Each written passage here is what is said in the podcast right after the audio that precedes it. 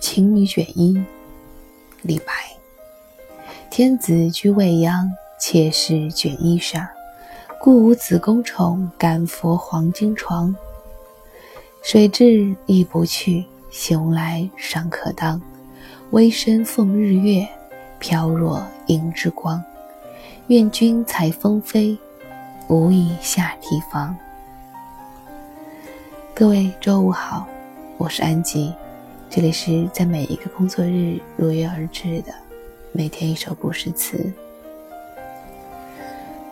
这首《情女卷衣》让我越读越感到深深的悲哀。在那样一个年代，身居幽宫当中的女子，大抵如此，没有自我，没有地位，没有人生价值。他的存在，只是为了有朝一日可以得到君王哪怕万分之一的机会宠爱。在没有得到皇上宠爱之前，纵然过来帮你收拾床铺、叠衣叠被，也是断不敢做那龙床的，并且还要向皇上表白自己，说洪水来了，我也不会自己逃走。有危险来了，我也会舍命保护你。我那卑微之身，像侍奉日月一样的侍奉你，在你这日月星辰般的灿烂之下，我就像那萤火虫的光，可有可无，飘来又飘去。我唯一的希望只是。当你看见我的时候，不要因为我身份的卑微，不要因为我面貌的丑陋，就抛弃我、嫌弃我。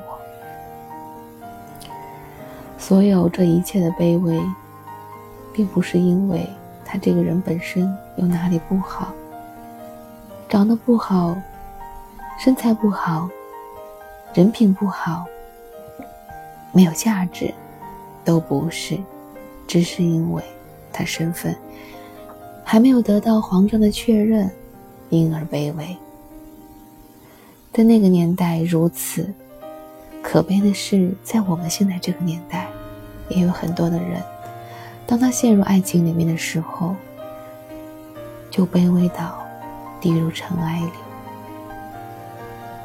原本是一朵骄傲的花，骄傲的白玫瑰或者红玫瑰，因为爱情。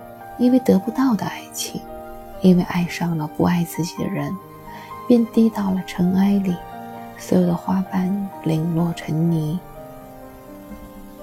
只是不知道，当你零落成泥以后，你要多么的努力，才能从尘埃里爬起来，重新拼成一朵完整的、美丽的、骄傲的花。李白。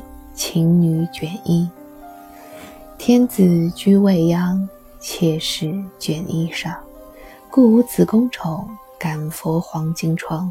水至亦不去，熊来尚可当。微身奉日月，飘若银之光。愿君采风飞，无以下提防。